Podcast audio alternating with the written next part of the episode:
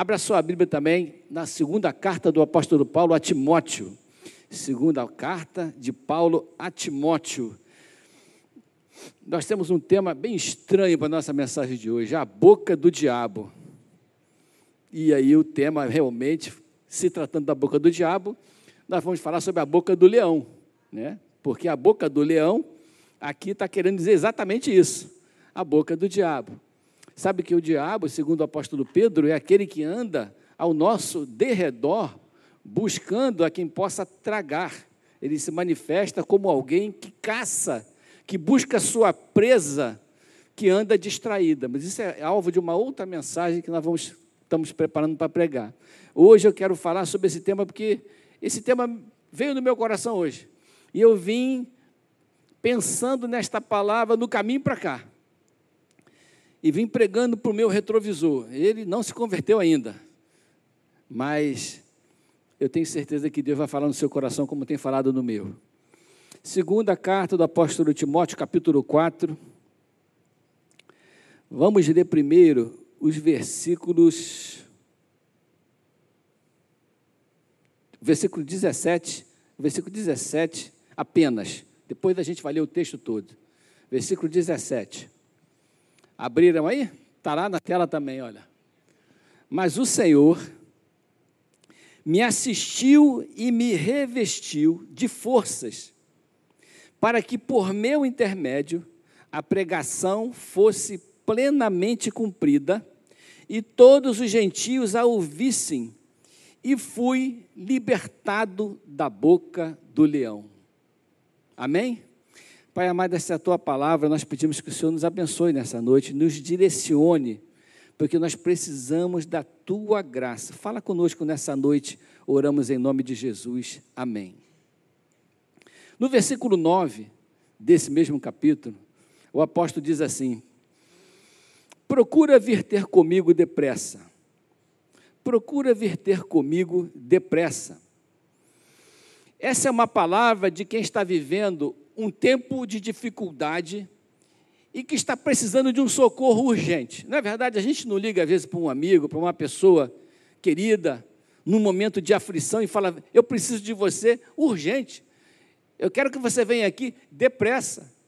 Aconteceu alguma coisa comigo, eu estou passando mal, alguém está passando mal, tem alguma urgência, eu preciso da sua ajuda depressa.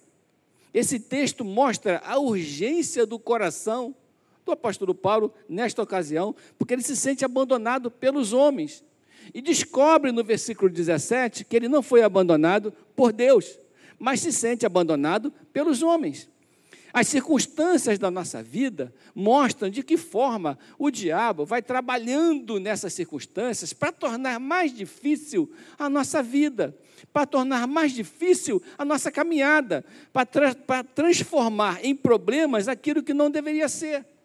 Então eu queria falar não sobre a boca do leão apenas, mas tudo que está em volta dessa boca do leão. Por exemplo, a saliva do leão, o bafo do leão, o dente cariado do leão, que, embora não tenha mordido o nosso pescoço, afeta a nossa vida.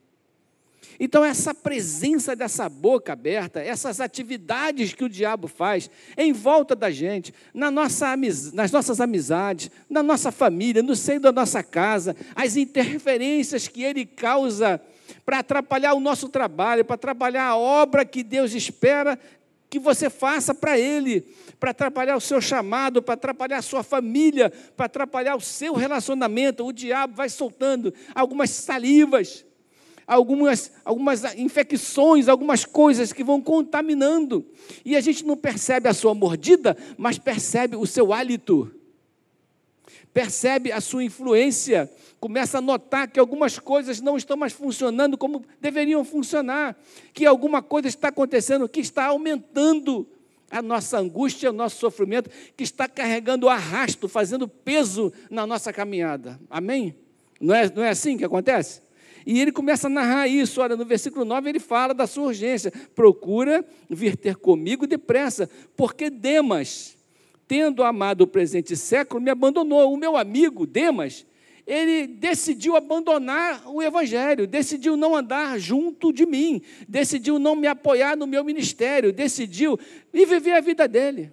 O presente século, a vida, a carne, os seus sonhos, os seus projetos, Demas se mandou, ele foi embora. Ele foi embora. Demas, que andava comigo, tendo amado o presente século, me abandonou. Você já se sentiu abandonado por alguém? Na caminhada da vida, por um amigo, por uma circunstância, as coisas estavam correndo bem, de repente alguém se afasta.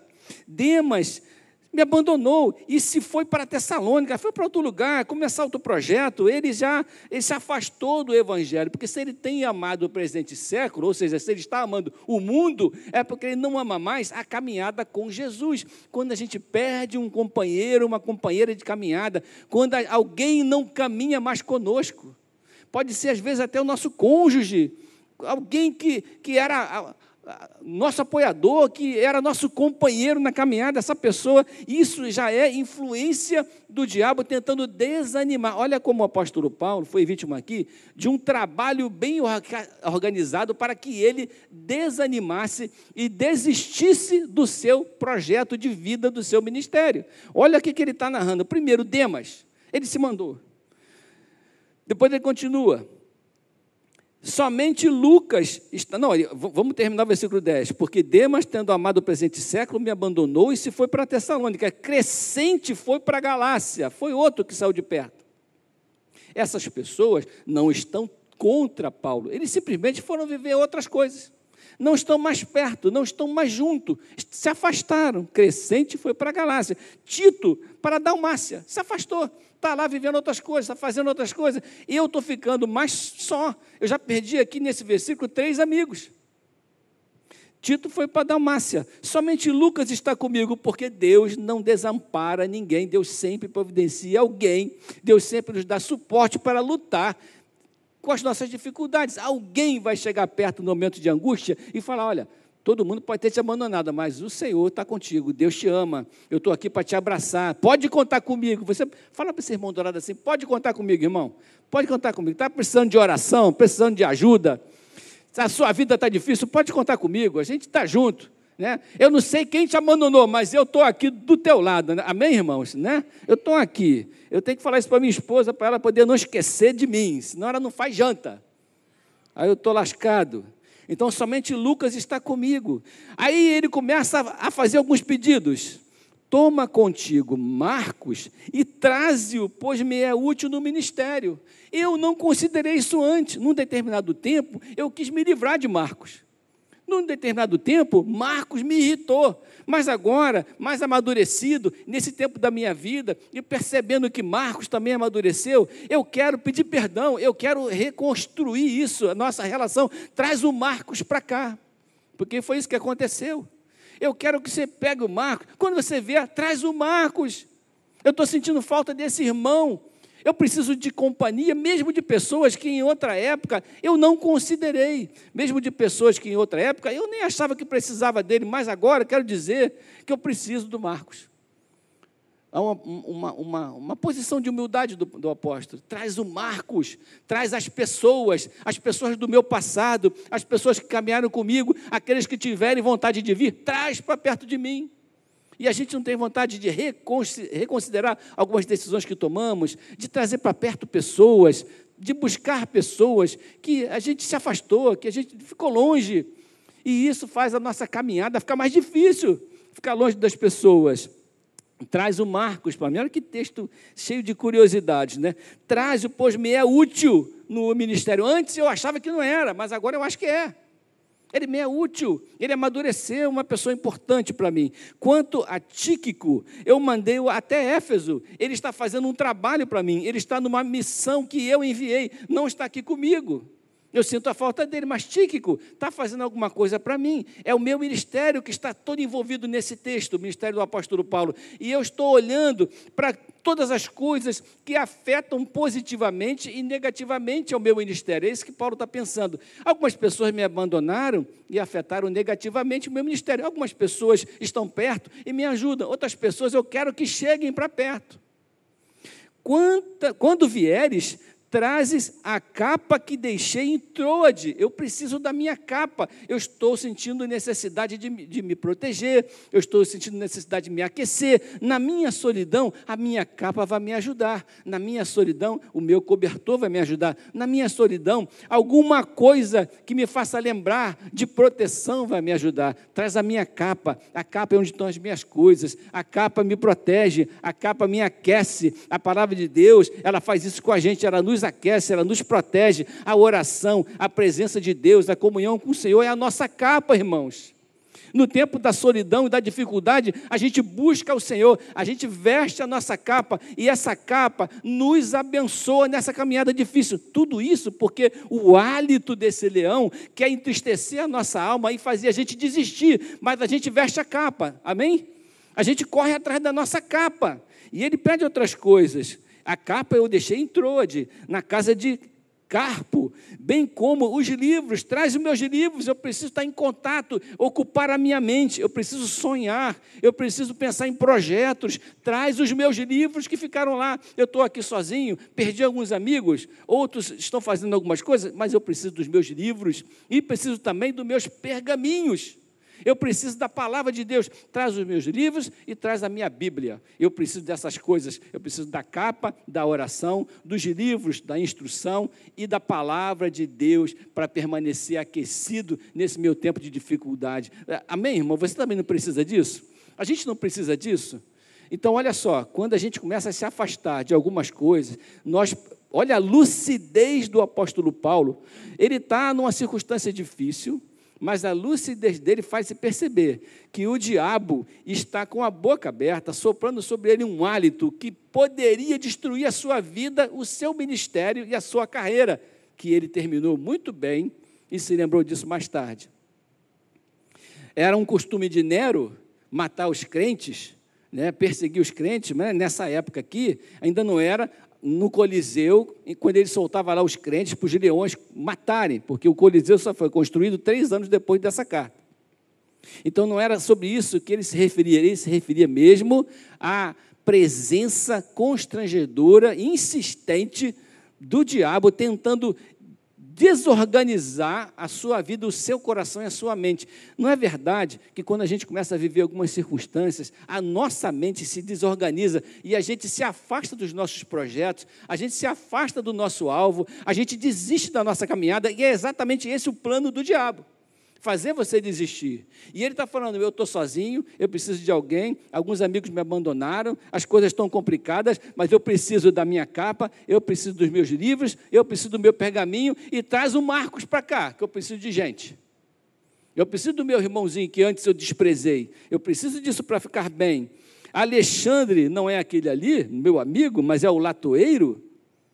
Esse cara causou-me muitos males o Senhor lhe dará a paga segundo as suas obras. Olha só, irmãos. Uma coisa é a indiferença, é o cara que não te ajuda e não te atrapalha. Ele não se importa. Ele não se importa com você, ele não ajuda no teu ministério, não atrapalha. Ele deixa, ele, ele, ele não atrapalha que você exerça a sua fé, mas também não participa, não ajuda, ele é indiferente. A outra coisa é o cara que levanta a sua mão para impedir que você viva a sua fé e que você exerça seu ministério. Olha o peso espiritual que isso tem. Pessoas que se levantam contra, pessoas que trabalham contra, pessoas que maltratam. É como se, naquela parábola do bom samaritano, tinha lá um homem caído. Não tinha um homem caído lá, que foi, que foi assaltado? O que, que, a parábola conta? Que as pessoas que passaram sobre perto dele, passaram perto dele com indiferença. Não quiseram socorrê-lo. Passaram com indiferença. Esse cara aqui, o Alexandre Latoeiro, se ele existisse nessa parábola do bom samaritano, ele não é o cara que passou e não socorreu, é o cara que passou, viu o cara ferido, foi lá e chutou, e maltratou, e bateu no que estava ferido. O, o Alexandre Latoeiro, ele me causou muitos males. Ele não foi aquele que foi embora, não foi aquele que amou o presente século, não foi aquele que me abandonou, não foi aquele que não me ajudou, ele foi aquele que me causou muitos males, aquele que investiu contra mim, aquele que intentou, ele foi aquele dente afiado desse leão que chegou a me arranhar. Ele foi usado pelo diabo para me ferir, para fazer com que eu desistisse do meu ministério. Isso que ele está dizendo. Alexandre, o latoeiro, casou-me muitos males. E aí ele, sobre o Alexandre, não sobre o Demas, não sobre os outros, não sobre ninguém, ele falou que ele vai falar aqui. Sobre o Alexandre, o Senhor lhe dará a paga segundo as suas obras. Olha o peso espiritual que tem quando nós somos usados pelo diabo como impedimento para a obra de Deus nesta terra. Pode parecer uma coisa à toa, mas o Senhor dará a paga pelos males que a gente causa. Eu estou falando isso porque eu acho isso muito sério.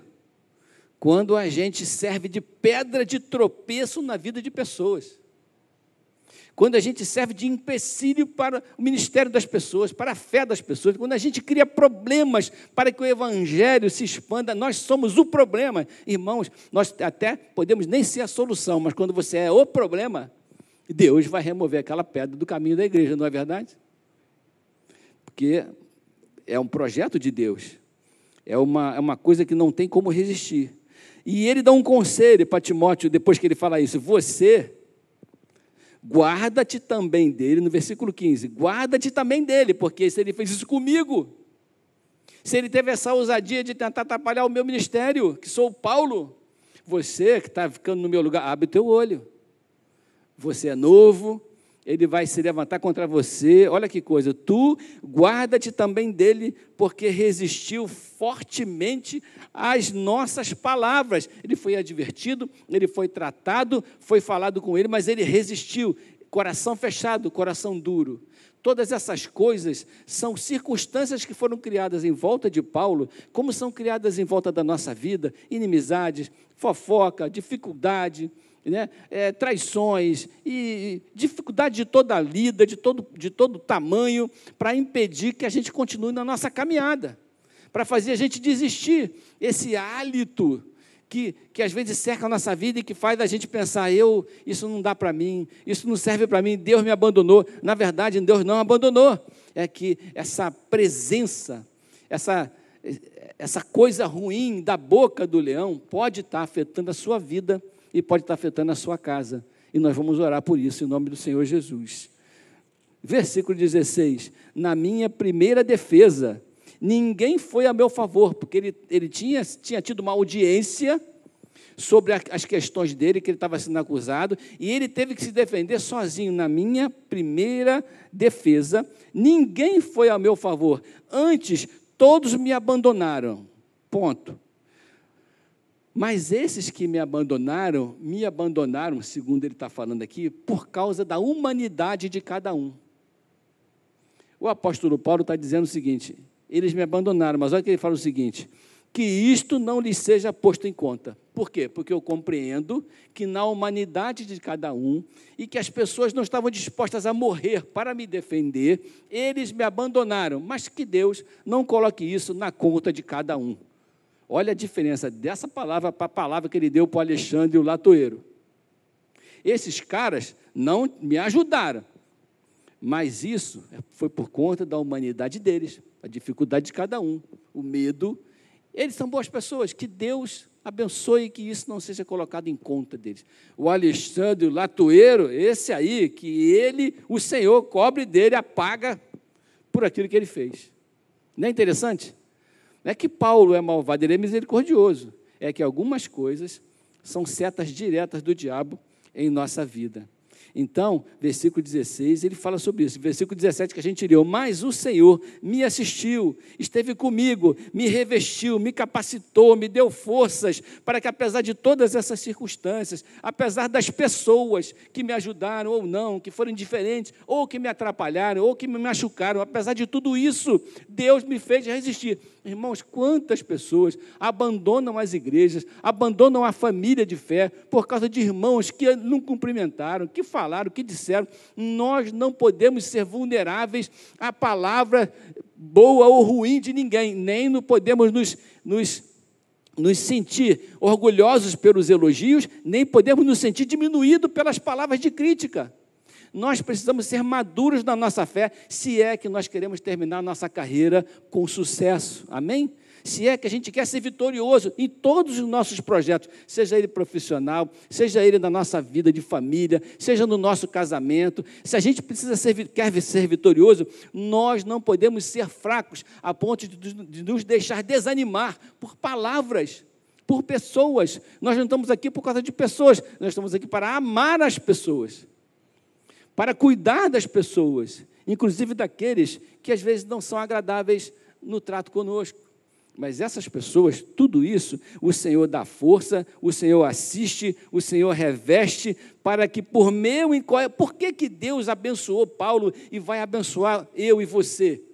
Para que nada dessa vida desanime o nosso coração. Por quê? Ele diz aqui: para que por meu intermédio, para que por nosso intermédio, para que por seu intermédio a pregação fosse plenamente cumprida, ou seja, o projeto de evangelização que nos cabia fosse plenamente cumprido e todos os gentios a ouvissem. Eu fui liberto da boca do leão porque Deus tinha um projeto na minha vida, amém? Porque Deus tem um propósito na minha vida, porque Deus está me usando com um propósito. Deus nos deu o conhecimento e nos deu a oportunidade para que a nossa vida seja uma vida edificante e por isso Deus não vai deixar com que esse leão destrua a nossa vida nós precisamos resistir a todas as armadilhas que ele pode nos causar. Versículo 18, para a gente encerrar. O Senhor me livrará também de toda obra maligna e me levará salvo para o seu reino celestial, porque a obra maligna tem a intenção de tirar você da caminhada celestial que você está caminhando, para onde você está indo.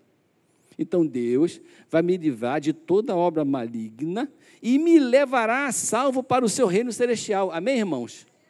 Vai te levar salvo para o teu reino celestial. A Ele glória pelos séculos dos séculos. Amém. Eu queria orar nessa noite para que o Senhor nos dê livramento de toda seta maligna que possa estar sobre nossa vida e que a gente nem conhece, não percebe, não, não tem discernimento que às vezes está tá representada em conselheiros que nos aconselham mal, de pessoas que estão próximas de nós, de acontecimentos na nossa vida, nós vamos orar, pedindo que o escudo da fé, que o escudo do Senhor esteja sobre a sua vida. Você quer fazer essa oração comigo? Então fique de pé em nome do Senhor Jesus. Nós vamos orar, porque às vezes, irmãos, nós vivemos a nossa vida e nos distraímos um pouco das armadilhas, das dificuldades que estão à nossa volta né, de pessoas, de palavras que nos desanimam, que nos entristecem, que nos derrubam. Tem gente que desiste de viver por causa de coisas que, que aconteceram. Mas o Senhor quer renovar a nossa força nessa noite, amém? O Senhor quer renovar a nossa esperança, Ele quer fortalecer a nossa fé e o nosso coração. Existe uma caminhada, existe uma obra e Deus vai guardar a nossa vida. Pai amado, nós estamos todos de pé. E nós estamos pedindo que o Senhor faça com que a nossa vida seja uma vida, Senhor, produtiva. Mas muitas vezes, todas essas dificuldades que o apóstolo Paulo está narrando aqui nesse texto, acontecem conosco. Dificuldades de relacionamento, desânimo, palavras contrárias. Gente, Senhor, que andava com a gente agora não caminha mais. Gente que é contra a nossa fé gente que é contra a nossa caminhada, gente que trabalha e luta para nos ferir por causa da nossa fé, gente que persegue, gente que desaconselha ou mal aconselha, gente, Senhor, que olha para a nossa vida e vê a nossa vida como uma ameaça, que não quer andar com a gente gente que não ama mais a nossa caminhada, mas Pai, não deixe que nada disso desanime o nosso coração, porque na nossa caminhada celestial, como diz o apóstolo Paulo, o Senhor nos livrará de todas as setas malignas de todas as armadilhas do diabo, quer sejam elas uma enfermidade colocada sobre nós para nos desanimar, quer sejam elas um desentendimento colocado sobre nós para nos desanimar, quer sejam elas dificuldades financeiras para fazer a gente murmurar, para tirar a alegria do nosso coração, não sei, todas essas coisas podem ser usadas por esse hálito maligno dessa boca escancarada do nosso inimigo. Mas nós sabemos que o Senhor é mais forte e que o Senhor pode nos livrar. E que essa consciência, que essa palavra traga consciência para nós de que existe toda uma batalha espiritual em nossa volta. E essa batalha espiritual não pode deixar de ser olhada por nós como o, que importa na nossa vida. aquelas coisas pequenas que acontecem no nosso dia a dia não podem fazer com que a gente perca a noção de do mundo espiritual que nos cerca, de que nós precisamos estar firmes no Senhor, não ceder, não desanimar, levantar e continuar andando, a cada tropeço levantar e continuar andando, porque Deus está conosco e Ele vai nos livrar de todo o mal e vai livrar nossa casa, nossa família e nos abençoar nessa caminhada, para que a gente possa terminar a nossa vida no céu, diante do Senhor, como vitoriosos. Essa é a grande derrota do inimigo, ele não conseguirá arrancar pedaços de nós. Nós te agradecemos, Pai, e pedimos a tua bênção, que o Senhor derrame a sua graça, a sua proteção sobre nós nessa noite. Que a tua igreja, aqueles que estão ouvindo essa pregação pela pelas redes sociais, ou que um dia vão parar nesse texto, nessa, nessa mensagem, vão ouvir, que as pessoas entendam que existe uma batalha Existe uma guerra que é muito maior do que uma briga, um, mau conselho, um sorriso que não foi dado. Tem coisa muito mais importante que a gente precisa ter o nosso coração alerta, que o nosso coração seja um coração forte, corajoso, protegido e resistente às dificuldades desta vida. Amadurece a tua igreja em toda a terra, Pai. Nós pedimos em nome do Senhor Jesus. Amém.